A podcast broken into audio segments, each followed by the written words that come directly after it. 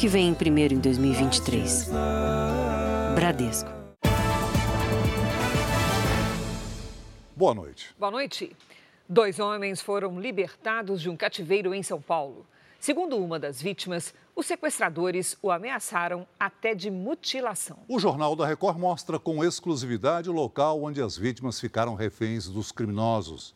A suspeita é que ele fosse usado todos os dias pelos sequestradores.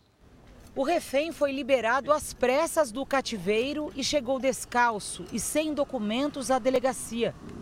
O homem foi sequestrado ontem à noite quando voltava para casa. Isso era uma, por volta de umas sete e meia da, da noite. E eu fiquei nesse cativeiro com eles até umas 9 horas apanhando e levaram o dinheiro dos cartões de crédito, o dinheiro das contas. Ele foi rendido por quatro criminosos numa das mais movimentadas avenidas de São Paulo. No cativeiro, viveu momentos de desespero.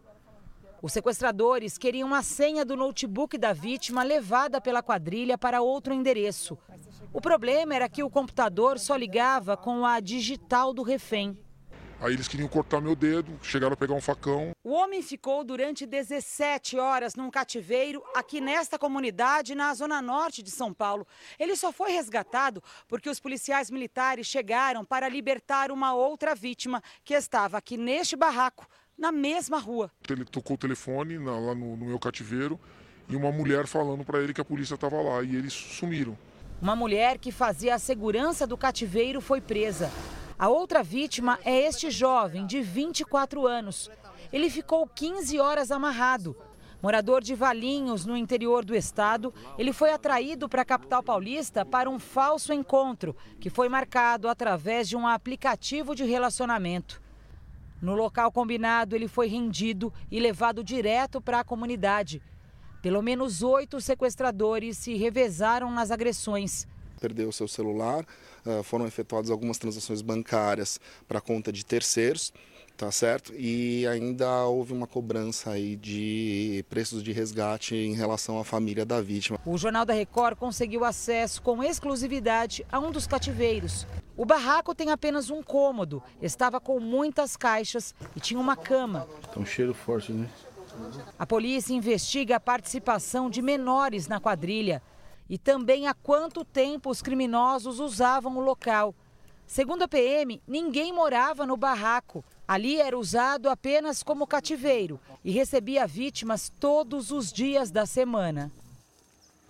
Uma lei que completa dois anos em abril tem ajudado vítimas de um crime muito praticado na internet. É o stalking que em português significa perseguição. Dados do Conselho Nacional de Justiça mostram que o número de denúncias vem crescendo desde a implantação da lei. Autores desse tipo de crime podem pegar dois anos de cadeia. Os ataques eram pesados, mensagens maldosas, difíceis de serem lidas. Até fotos e vídeos foram usados para tentar manchar a imagem da Sara. A advogada também trabalha como modelo. Estava em um dos melhores momentos profissionais prestes a fechar vários contratos. Mas foi tudo cancelado depois dos ataques que sofreu. Duas meninas começaram a me marcar nas redes sociais, dizendo coisas, histórias absurdas a meu respeito.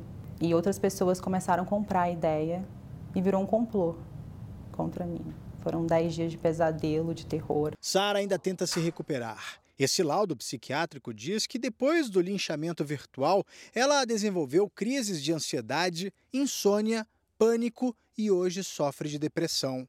O caso foi levado à polícia, que conseguiu identificar duas mulheres suspeitas de cometer os crimes. Elas foram intimadas e aguardam julgamento em liberdade.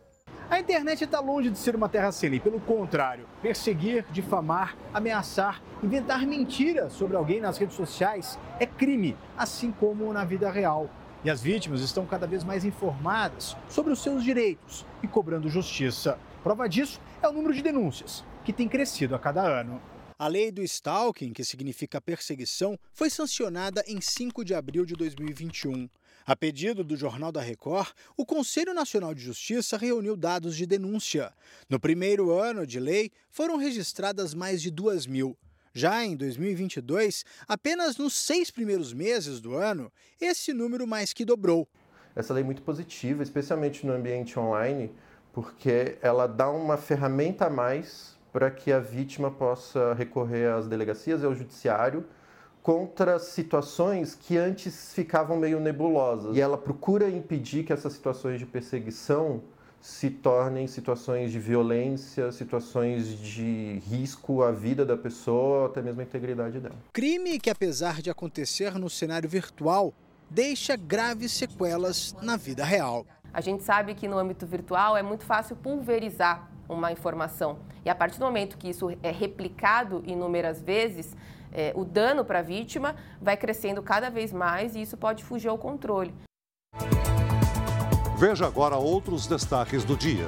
Economia brasileira perde força no fim de 2022 e governo pressiona por queda dos juros. Primeiro pagamento do novo Bolsa Família será em 20 de março. Máscaras deixam de ser obrigatórias no transporte público de São Paulo.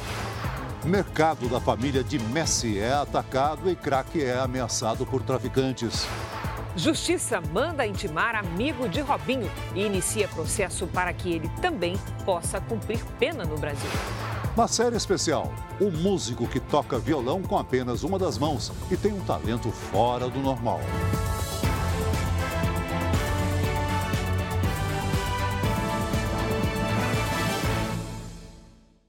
Oferecimento: Bradesco. Renegocie suas dívidas com condições especiais.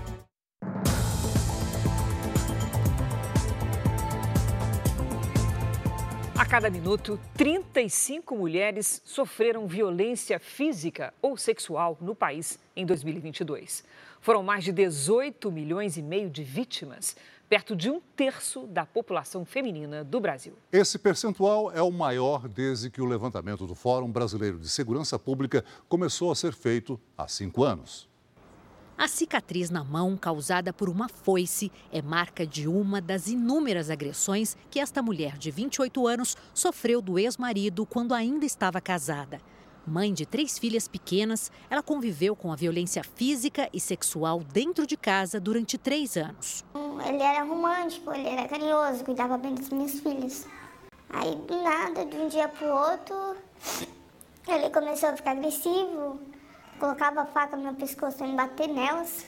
A minha mais velha tem a marca de, de fio nas pernas até hoje, porque ele fazia bater nelas. E, e se eu não batesse, tirava toda a minha roupa e me agredia na frente delas. Uma pesquisa do Fórum Brasileiro de Segurança Pública, divulgada hoje, mostra que mais de 18 milhões e meio de brasileiras sofreram algum tipo de violência física ou sexual em todo o país por parte do companheiro ou ex-companheiro. Foram 35 mulheres agredidas por minuto. Daria para lotar um estádio de futebol todos os dias. A pesquisa também traçou o perfil das vítimas. A maioria é negra, tem entre 16 e 24 anos e sofreu as agressões dentro de casa. Infelizmente, a violência contra a mulher, a gente costuma dizer que ela é muito democrática, no sentido de que mulheres de todas as classes sociais, é, de todas as etnias, elas sofrem. Mas, de fato, a gente tem um perfil que está numa situação de maior vulnerabilidade. São mulheres com baixa escolaridade, apenas ensino fundamental, pretas e pardas, então as mulheres negras, com filhos. A diretora executiva do Fórum Brasileiro de Segurança Pública defende a criação de um protocolo nacional de atendimento às vítimas. Que hoje não existe um protocolo nacional. Cada estado faz de um jeito. Então a gente precisa garantir que a mulher, onde, não importa onde ela resida, ela seja acolhida de forma adequada pela, na delegacia de polícia, pela polícia militar, e isso exige uma liderança também por parte do governo federal de assumir um protocolo nacional, de formar os profissionais da área é, para que eles sejam capazes de atender uma mulher em situação de violência. Esta manicure de 28 anos pediu à justiça uma medida protetiva contra o ex-companheiro e aguarda a expedição. Em três anos, ela viu a história de amor se transformar em um relacionamento abusivo. No começo, ele era bem prestativo, era bem amigo, ele cuidava muito bem dos meus filhos. E aí foi quando eu descobri que ele era dependente químico. E aí, um belo dia, no meio de uma discussão, ele me deu um tapa. Uma história parecida com a de milhões de mulheres. É horrível, porque eu tento lutar para acreditar que eu não sou a culpada. Porque muitas vezes eu me sinto culpada de tudo que eu vivi. É dessa maneira que eu me sinto. A única coisa que eu desejo é que eu possa ser feliz e que meus filhos nunca passem por isso. A Polícia Federal fez uma operação para desarticular uma organização criminosa de tráfico internacional de armas no Brasil. A investigação teve início depois que quase 200 fuzis foram apreendidos no Paraguai. Todo o armamento tinha como destino o Rio de Janeiro, onde seria vendido para traficantes de drogas. Foram seis mandados de busca e apreensão cumpridos nos estados da Bahia e do Paraná. O objetivo era encontrar provas que levassem aos responsáveis por um esquema internacional de tráfico de armas. A Polícia Federal contou com o apoio de forças de segurança dos Estados Unidos e do Paraguai.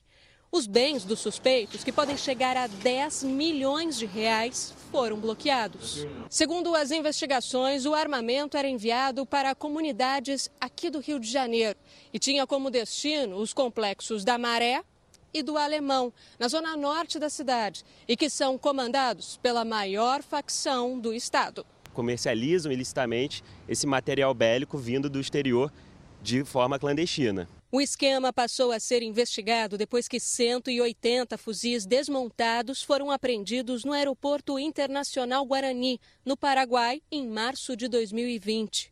O arsenal estava escondido em um avião que partiu de Miami, nos Estados Unidos, com parada no aeroporto paraguaio, onde a carga foi descoberta. Mas o destino final eram as comunidades cariocas. As armas são usadas por traficantes de drogas para manter o domínio das comunidades e também em confrontos com as forças de segurança do Rio, como os que aconteceram hoje no Complexo da Maré e na Vila Aliança. Neste vídeo, um criminoso faz diversos disparos para o alto com um fuzil após a chegada da polícia à região. Os envolvidos no esquema vão responder por lavagem de dinheiro, evasão de divisas, tráfico internacional de armas e comércio ilegal de armas. Um médico radiologista foi preso em flagrante após uma paciente denunciar que foi abusada durante um exame no Rio de Janeiro. Ele vai responder por violação sexual mediante fraude. A direção da clínica lamentou o ocorrido e disse que foi um caso isolado. O médico já responde a outra acusação por assédio. A partir desta sexta-feira, o uso de máscara deixa de ser obrigatório em trens, metrô e ônibus do estado de São Paulo. Mesmo com o fim das restrições, o governo ainda recomenda o uso para quem é de algum grupo de risco para a Covid-19. A Prefeitura da capital paulista também retirou a obrigatoriedade no transporte. Pelo menos dois casos de feminicídio foram registrados hoje em Brasília. Os corpos de Letícia Barbosa, de 29 anos, e Rayane Ferreira, de 18, foram encontrados em locais diferentes da capital. As duas teriam sido assassinadas pelos próprios companheiros. Equipes de resgate suspenderam as buscas pelo caseiro desaparecido em São Sebastião, litoral norte de São Paulo.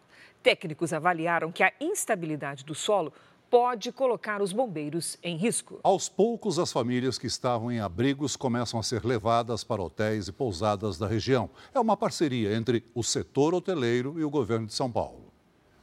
Anthony tem 26 dias de vida, quase metade deles morando em um abrigo. A mãe, Josefa, perdeu a casa em Camburi e agora vai para uma pousada com os três filhos. Um alento em um momento difícil.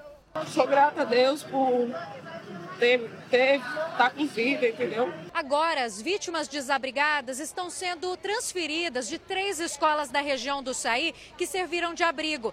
Elas seguem para hotéis e pousadas do litoral norte.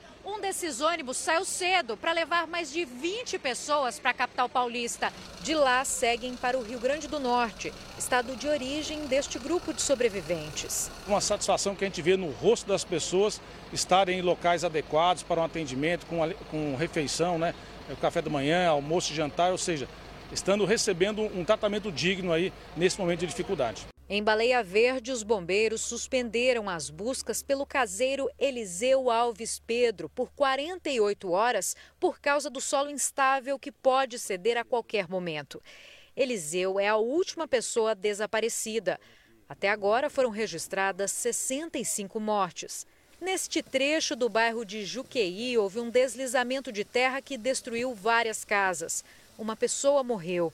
A família de Jaina mora há 30 anos por aqui Ela conta que deixaria tudo para não viver novamente os momentos de desespero. Ninguém informou nada se era para sair da casa, se não. E nós estamos só no aguardo. Por mim, eu não estaria mais aqui, não.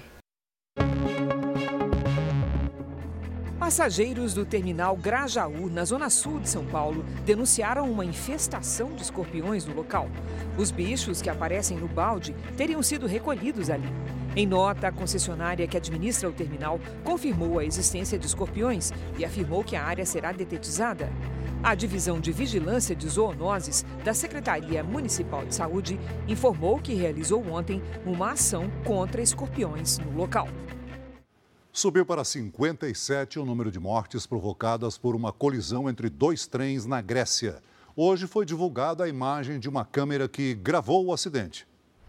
O vídeo mostra a luz de um dos trens que está em movimento. Em seguida, um clarão se forma e é possível ver também fumaça. O primeiro-ministro da Grécia diz que a colisão aconteceu por erro humano. O chefe da estação da cidade onde houve o acidente foi preso e assumiu parcialmente a culpa.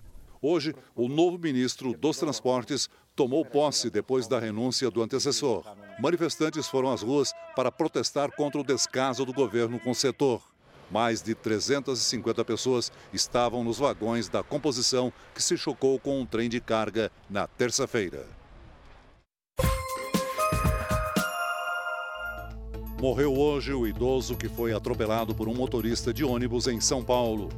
Dalci Almeida Canguçu tinha 73 anos e estava internado desde domingo. Ele e o condutor discutiram por causa do uso da máscara facial. O motorista Samuel Carlos foi demitido e indiciado por homicídio doloso, quando se assume o risco de matar. Um homem condenado pelo assalto ao Banco Central em Fortaleza em 2005 voltou a ser preso. Adelino de Souza Neto foi flagrado com armas e munição em Brasília. A Câmara Municipal de Caxias do Sul, no Rio Grande do Sul, abriu o processo de cassação do mandato do vereador Sandro Fantinel, por unanimidade. Uma comissão tem 90 dias para tomar uma decisão. O parlamentar foi acusado de quebra de decoro após fazer declarações preconceituosas sobre trabalhadores baianos resgatados de vinícolas em situação semelhante à escravidão. Veja ainda hoje: Justiça avança na possibilidade de Robinho cumprir pena no Brasil. Governo lança o novo Bolsa Família. Benefício começa a ser pago em 20 de março. Após a divulgação do crescimento da economia, o governo volta a pressionar o Banco Central para que diminua a taxa de juros.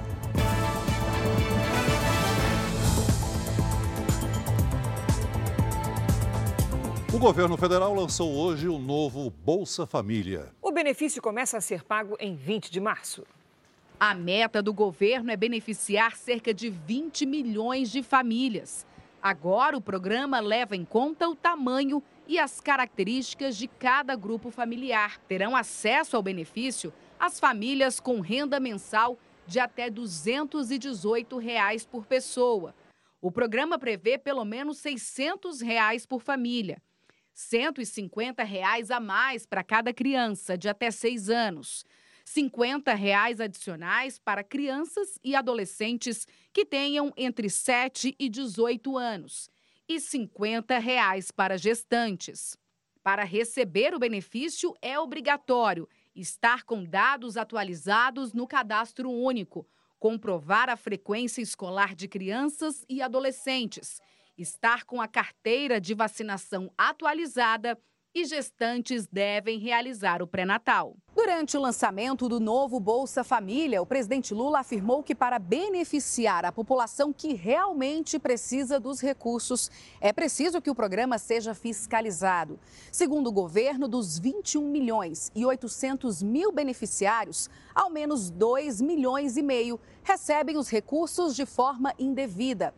1 milhão e 500 mil pessoas que recebem o benefício devem ser excluídas do programa ainda este mês. O programa só dará certo se o cadastro permitir que o benefício chegue exatamente às mulheres, aos homens e às crianças que precisam desse dinheiro. Segundo o governo, a exclusão de quem não atende às exigências do programa vai permitir que pelo menos 700 mil novas famílias que estão na lista de espera sejam contempladas. Segundo o ministro Wellington Dias, 5 milhões e meio de famílias unipessoais, ou seja, de apenas uma pessoa, estão com o cadastro sob investigação e podem ser retiradas do programa. Para estimular o emprego, o programa vai disponibilizar informações como idade, perfil de formação e experiências no mercado de trabalho dos beneficiários.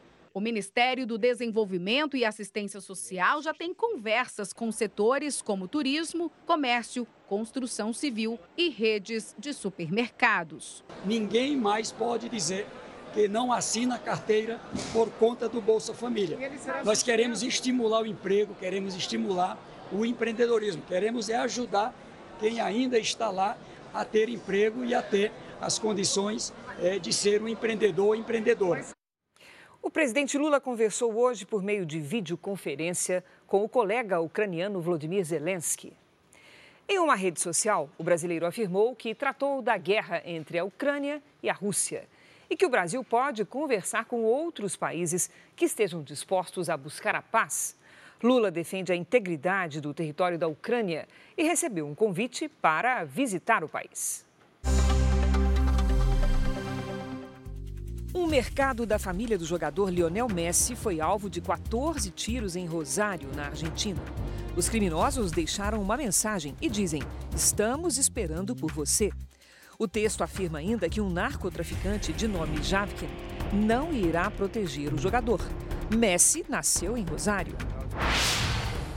Em um raro encontro na Suécia, o secretário de Estado americano Antony Blinken conversou com o ministro das Relações Exteriores da Rússia, Sergei Lavrov. Blinken reafirmou o apoio americano à Ucrânia e pediu o fim da guerra. Um documento divulgado pela ONU acusa a Nicarágua de cometer violações contra os direitos humanos que constituem crimes contra a humanidade. A Nicarágua é comandada pelo ditador de esquerda Daniel Ortega. Morreu aos 89 anos em Los Angeles o saxofonista e compositor de jazz Wayne Shorter. A causa da morte não foi divulgada. O músico venceu 12 prêmios Grammy. Veja na série especial a história do músico que toca violão com apenas uma das mãos. Presidente da Petrobras confirma que vai rever política de preços. Com retomada do setor de serviços, a economia brasileira cresceu 2,9% no ano passado.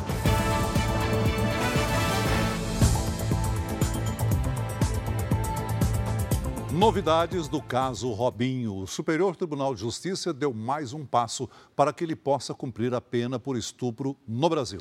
No processo a que o Jornal da Record teve acesso, trechos inéditos do depoimento da vítima mostram a participação do amigo Ricardo Falco, também condenado no estupro coletivo.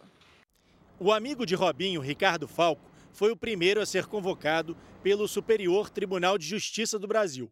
Ele também foi condenado pela justiça italiana a nove anos de prisão por participar do estupro coletivo de uma mulher que teria sido embriagada por eles. O Jornal da Record teve acesso ao processo. Segundo o documento, a vítima contou em depoimento que Ricardo Falco, conhecido dela há alguns anos, havia chegado mais tarde ao local.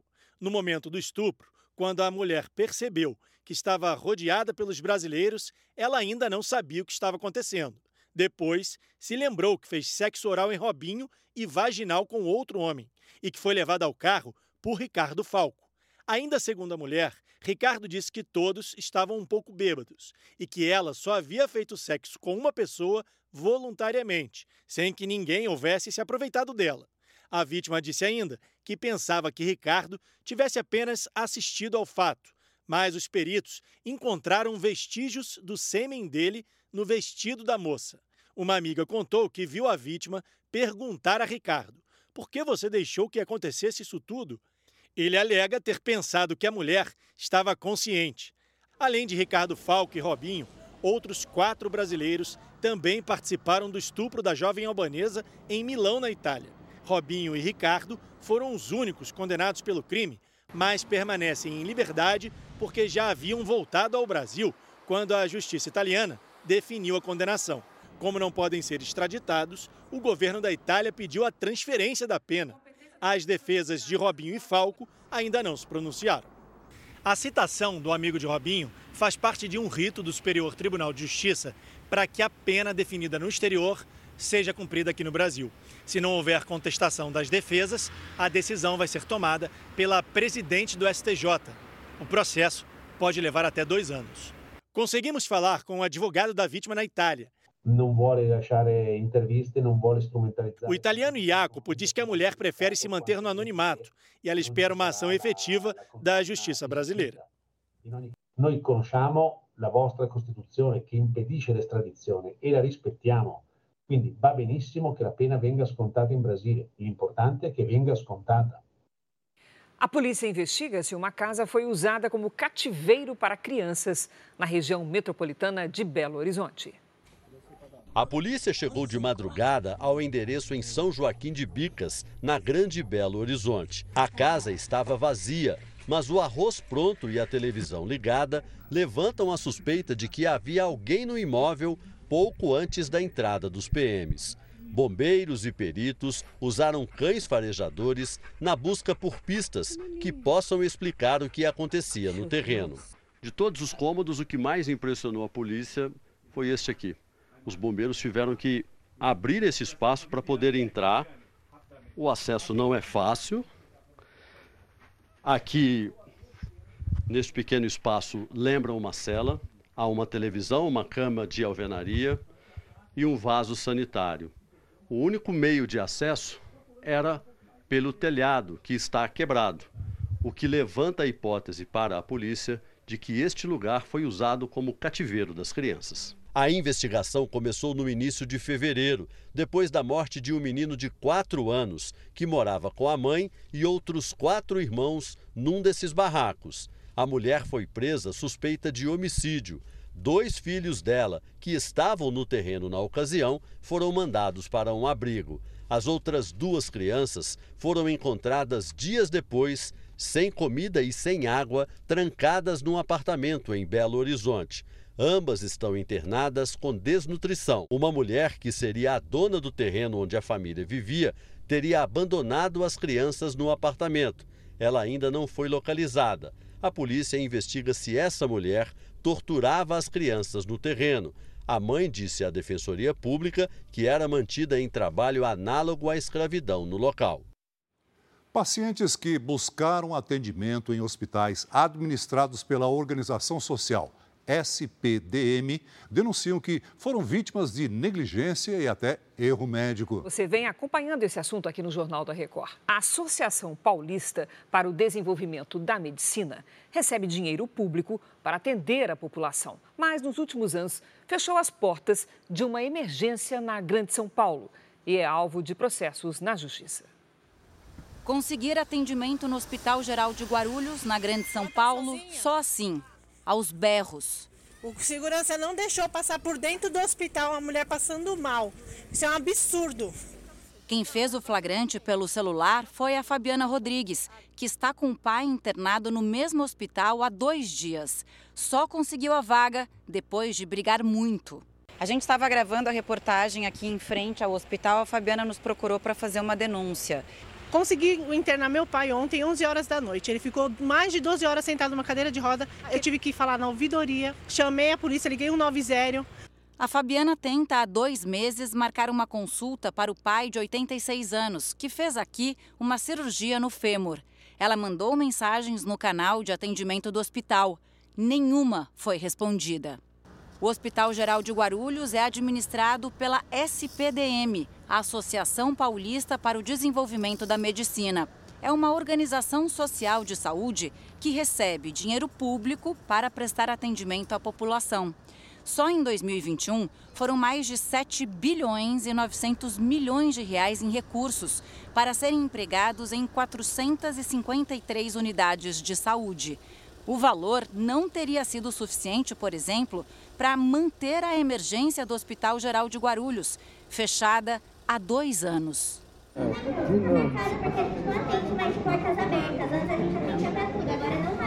Além do atendimento precário, a SPDM é citada em milhares de ações na justiça.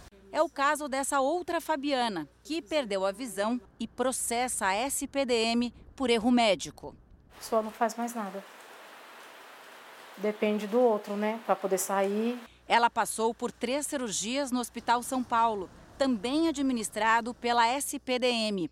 Ela procurou atendimento por causa de uma hemorragia no olho direito.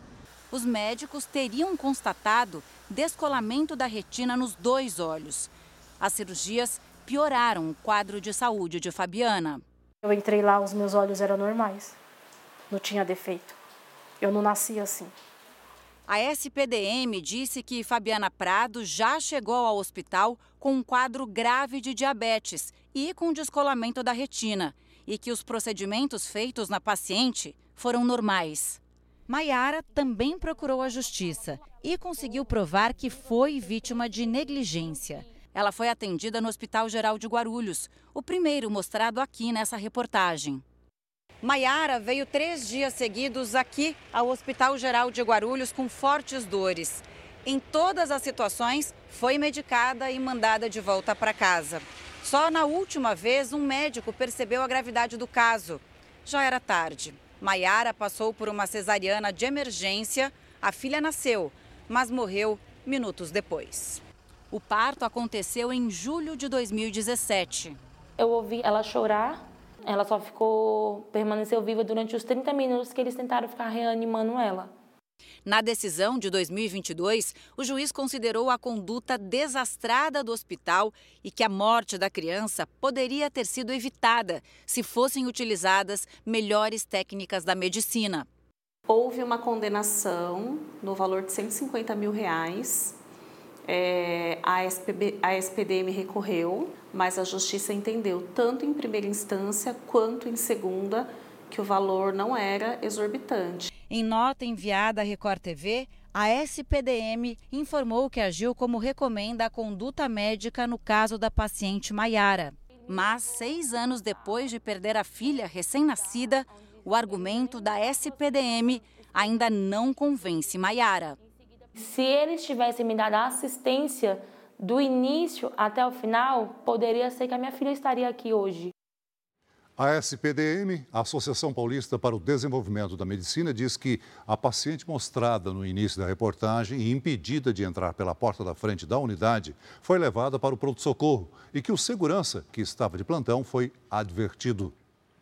Já sobre o paciente Cláudio Fuloni, a instituição nega a demora no atendimento e diz que ele segue internado e deverá passar por uma cirurgia nesta sexta-feira. Disse ainda que os canais de comunicação funcionam normalmente. O produto interno bruto, que é a soma de todas as riquezas e serviços gerados no país, cresceu 2,9% no ano passado. Apesar do resultado positivo, os números mostram que o crescimento do país desacelerou nos últimos meses de 2022. De prato em prato, são 7.500 refeições por dia, só no almoço. Muito mais do que um ano atrás. A rede de restaurantes, que é contratada por empresas para cuidar da alimentação dos funcionários, achou a receita para crescer.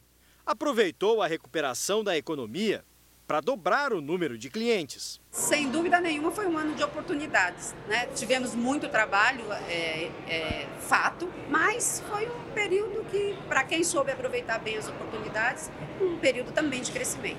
Restaurantes, bares, hotéis, salões de beleza. Todos os serviços tiveram crescimento no ano passado. O setor teve uma alta de 4,2%. No período de pandemia, o mundo ele passou a consumir muito bens, mais bens e menos serviços. Com a reabertura gradual dos mercados, as pessoas passaram a consumir muito mais serviços. Então, nesse meio tempo, teve o que? Uma demanda retraída. Por isso que as pessoas buscaram consumir, viajar, hotéis, lazer, turismo. Então, esse foi um dos grandes impulsos. O desempenho foi pior em outros setores. Na indústria, muitas empresas enfrentaram a falta de matérias-primas e a alta foi de apenas 1,6%. Com queda na produção, a agropecuária dessa vez recuou 1,7%. Foi a retomada do setor de serviços que fez a diferença para a economia avançar. O Brasil cresceu 2,9% no ano passado. Em 2021, O país havia crescido 5% depois da economia afundar em 2020 por causa da pandemia. O resultado do ano passado teve influência da melhora do emprego. O consumo das famílias aumentou 4,3%. Mas o economista alerta que essa recuperação perdeu força no final do ano. O quarto trimestre foi pior do que o anterior.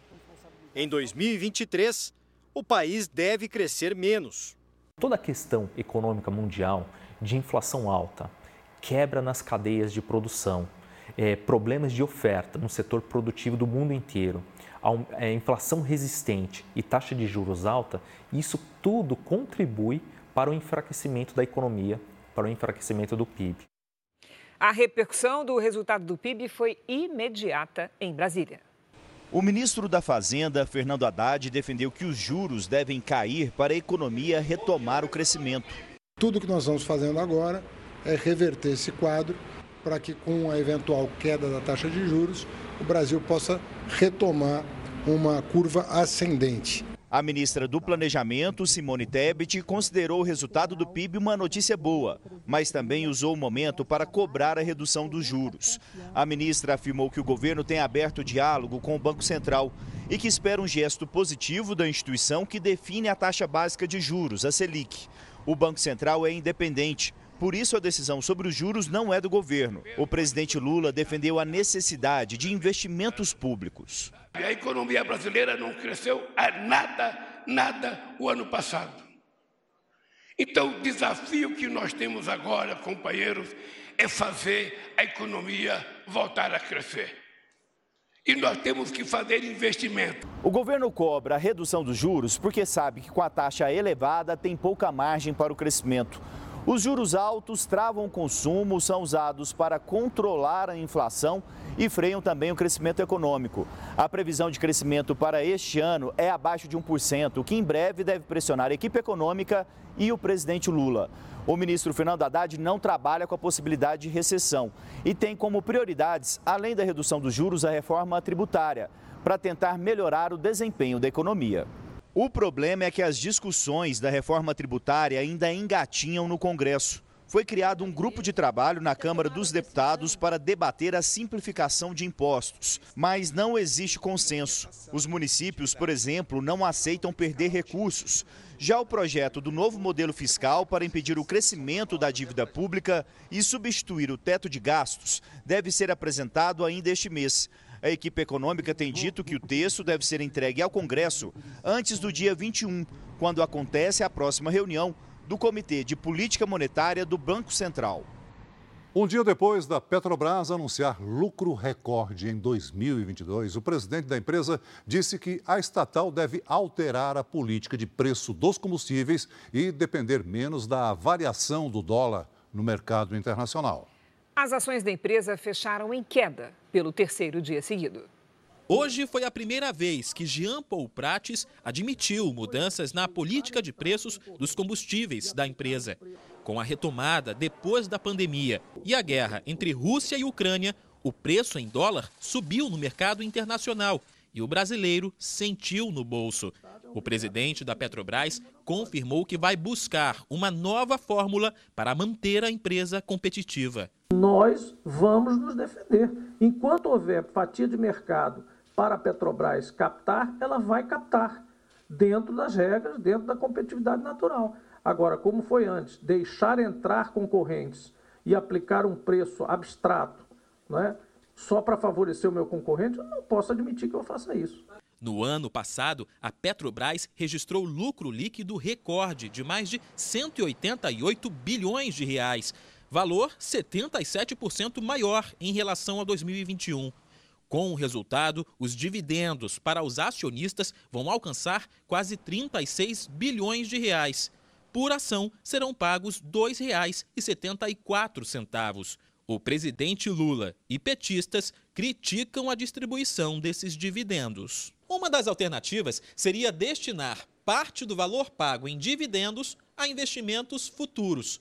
O tema será proposto pelo presidente da Petrobras para a Assembleia Geral de Acionistas, marcada para o fim de abril. A falta de clareza sobre o futuro da empresa tem feito as ações da Petrobras flutuarem para baixo e para cima no mercado. Com as notícias de hoje, elas fecharam em queda. Na entrevista, Jean Paul Prates também disse que o atual governo não intervém na empresa. Ao mesmo tempo, deixou claro que não vai se opor à lista de indicados ao Conselho de Administração da estatal, por parte do governo.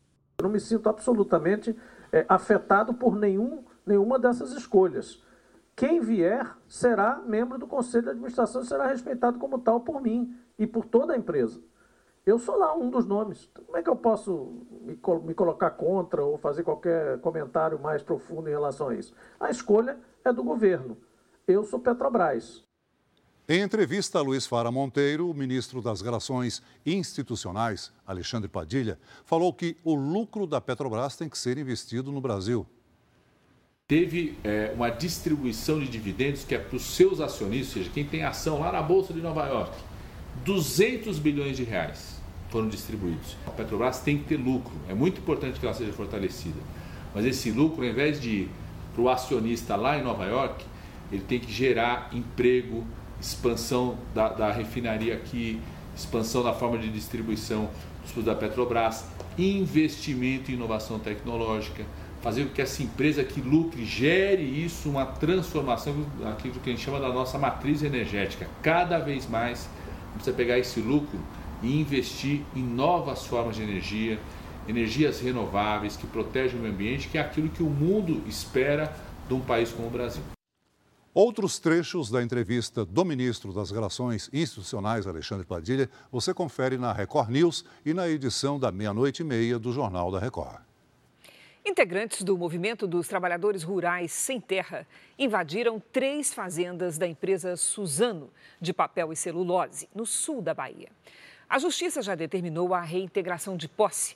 O MST alega que a invasão foi motivada pelo descumprimento de um acordo firmado pela empresa há 10 anos. As primeiras informações são de que cerca de 1.500 pessoas participam da invasão. A Suzano afirmou que cumpre todas as legislações aplicadas às regiões onde atua. E hoje o ministro do Desenvolvimento Agrário, Paulo Teixeira, disse que o governo vai mediar a negociação para a retirada dos invasores. O volume de chuva dos últimos dias reduziu o número de queimadas pelo Brasil. Então, vamos conversar com a Lidiane Sayuri para saber se esse cenário pode mudar com a previsão de menos chuvas em março. Oi, Lid, boa noite. Como é que vai ser? Vai mudar sim, viu, Cris? Boa noite para você, Celso. Boa noite. Boa noite a todos aí de casa. Os estados do Acre, de Mato Grosso do Sul e do Paraná reduziram em mais de 45% os focos de queimada. Agora, durante o mês de março, a circulação de ventos vai levar a umidade para o Nordeste. Com menos chuva, os focos de queimada surgem com mais facilidade. Neste momento, as nuvens de chuva se concentram no extremo norte do Brasil e também sobre os estados do Paraná e de Mato Grosso do Sul. Nesta sexta, as pancadas de chuva ocorrem especialmente à tarde e atingem a maior parte do Brasil. O risco de temporais é maior no oeste do Rio Grande do Sul, de Santa Catarina e do Paraná. Em Florianópolis, máxima de 29 graus. No Rio de Janeiro e em Cuiabá, 35. Em Manaus e Aracaju, 32. Em Fortaleza e em Rio Branco, até 33. Atenção nas capitais. Em Porto Alegre, a Defesa Civil do Estado alerta para o risco de chuvas intensas entre sexta e domingo. Em Belo Horizonte, tempo seco e baixa umidade do ar. Em Fortaleza, chove o dia todo e há risco de alagamentos. Em São Paulo, a chuva forte de verão pode causar alagamentos também. O tempo delivery de hoje é do Volney e a Tânia. Eles são de Capão da Canoa, lá no Rio Grande do Sul. Opa, vamos lá. Oi, casal. O alerta de temporais vale para o litoral do Rio Grande do Sul também, viu? A chuva aumenta amanhã à tarde. Nesta sexta faz até 28 graus. No fim de semana, máximas entre 27 e 25. Peça também tempo delivery pelas redes sociais com a hashtag você no JR. Cris Celso. Obrigada, Lidy. Até amanhã, Lidy.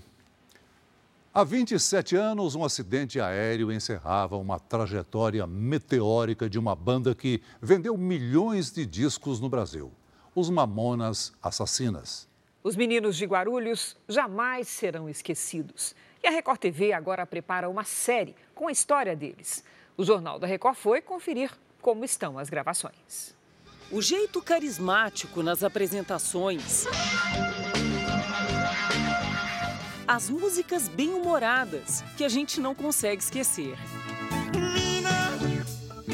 Seus cabelos é da hora. Esses eram os Mamonas Assassinas, que nos deixaram tão depressa, no auge. E vão ganhar uma superprodução na Record TV. É uma série que vai mostrar a trajetória desses cinco rapazes de Guarulhos, na Grande São Paulo, que colocaram adultos e crianças para cantar e dançar. É uma obra criada por Carlos Lombardi em parceria com Carlos Amorim e dirigida por Edson Spinello, referência na teledramaturgia brasileira. Essa expectativa de conhecer não os mamonas é, do showbiz, mas os mamonas pessoa, né, é, como eles eram no dia a dia, é um grande desafio. E pensar que a banda durou apenas oito meses. Da formação oficial, passando pelo sucesso do único álbum que vendeu 3 milhões de cópias, a morte trágica num acidente aéreo no dia 2 de março de 1996, na Serra da Cantareira, em São Paulo. Foi pouco antes do pouso.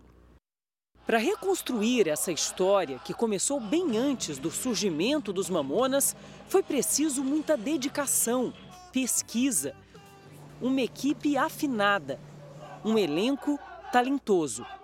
Rui Brissac tem o desafio de reviver Alexander Alves, o Dinho, vocalista e líder da banda aquele olhar seduzente, sabe? Uma coisa assim, seduzir você aí de casa. Então ele tinha essas, essas coisas assim, né? Ele brincava muito, também fazer aquele sotaquezinho assim, desse jeito, né? Às vezes, recontar o passado com tantos detalhes, com tanta semelhança, revira memórias, mexe com a emoção. O coração aperta, mas é lindo. A alegria é maior. A alegria é maior do que um coração apertado. Recriar o jeito de se vestir de cada um deles exigiu quase um ano de estudos do figurino. São mais de 500 peças, muitas delas originais. A gente deve ter aqui, entre peças, sapatos e roupas, mais ou menos 50 figurinos. Mas o fato é que 10% desses figurinos todos, eles são especiais, porque são peças fabricadas pelos pais, pelos próprios músicos e que estão aqui, que são verdadeiras relíquias. Teve peças que a gente precisou lavar e eu não dormi à noite até chegar da lavanderia. Que responsabilidade. Não tem preço, né? Tudo por aqui é feito com muito carinho, com muito cuidado, dos cenários a maquiagem. A gente demorou em média de umas 4, 5 horas e agora a gente está dando só um retoque aqui. Bento, Júlio, Sérgio, Samuel e Dinho. Em breve, a história dos mamonas assassinas de um jeito que você nunca viu. Contada aqui, na tela da Record TV. Você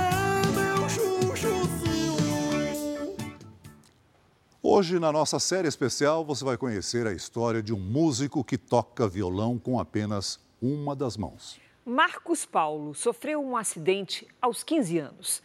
Ele não desistiu da música e hoje chama a atenção de artistas famosos pelo talento fora do comum.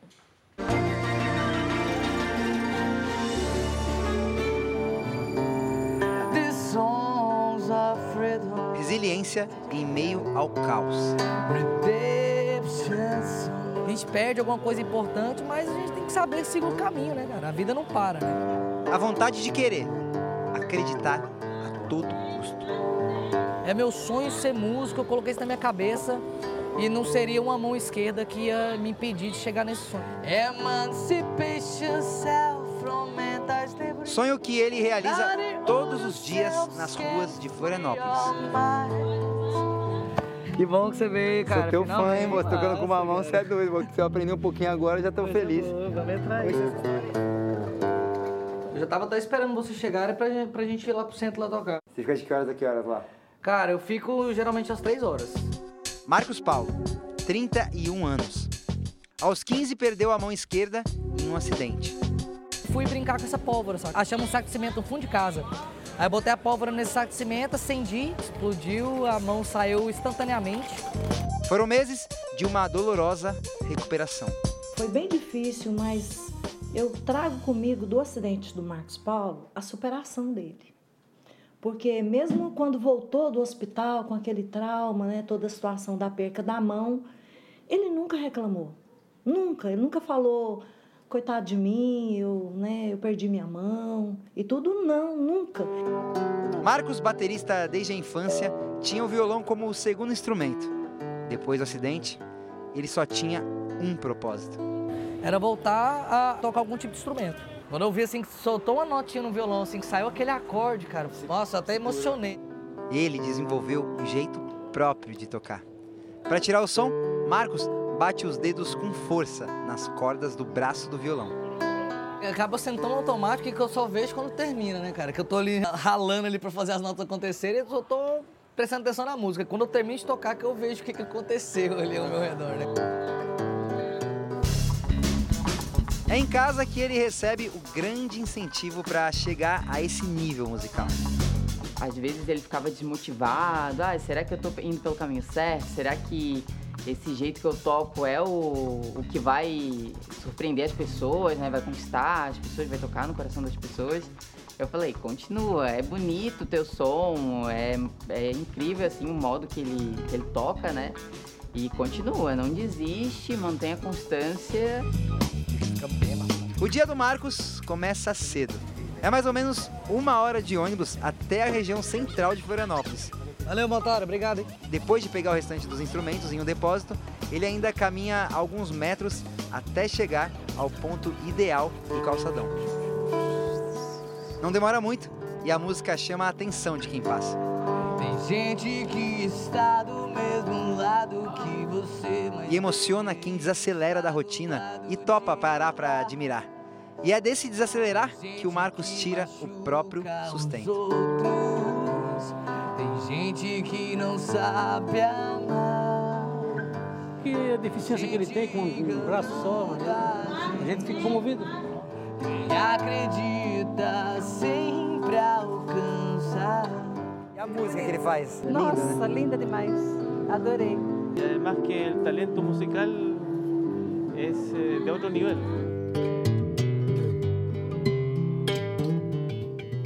Fãs nas ruas, fãs na internet. O talento é tanto que os vídeos viralizaram e chamaram a atenção de muita gente famosa. Humberto Gessinger, do Engenheiros do Havaí. Nando Reis comentou. Nando Reis comentou, uma galera ah, compartilhou. Eu fico imaginando assim, né, cara, tantas vezes que eu tentei sonhar com essa parada de música e ter atingido uma maneira tão simples, né, cara, que é com o violão e a voz, saca? Estranho seria se eu não me apaixonasse por você. Só em uma plataforma foram mais de 3 milhões de visualizações. Essa maneira que eu tô vivendo hoje, ela é surpreendente até pra mim, porque eu não esperava estar vivendo isso e tocando dessa maneira. E tudo isso só foi possível porque ele sempre acreditou. Cara, a vida é 100% mente, cara. Acredito que a pessoa que tem a mente, a pessoa consegue ter uma visão mais ampla das situações, consegue ter uma vida mais intensa, uma vida melhor. Mais de 15 anos depois, ele não se ressente do que sofreu. Pelo contrário. Se eu tivesse duas mãos, eu estaria no emprego, alguma outra coisa, fazendo algo que eu não quero, preso nessa, nessa crença, entendeu? De ter que. A minha vida é isso aqui mesmo, essa é a minha realidade, isso que, que eu vou fazer o resto da minha vida, sacou? Me contentar com o que eu estava vivendo na época. Meu objetivo era trabalhar com música. A deficiência é um acontecimento. Marcos é pura inspiração, inclusive para mim. Me arrisco na música também. Pra despertar. Hoje vocês conheceram a linda história do Marcos Paulo e puderam comprovar que às vezes os acidentes, os percalços da vida são apenas para nos mover para algo maior, para atingir mais pessoas com a nossa história. Até a próxima. Beijos nos corações. Gratidão.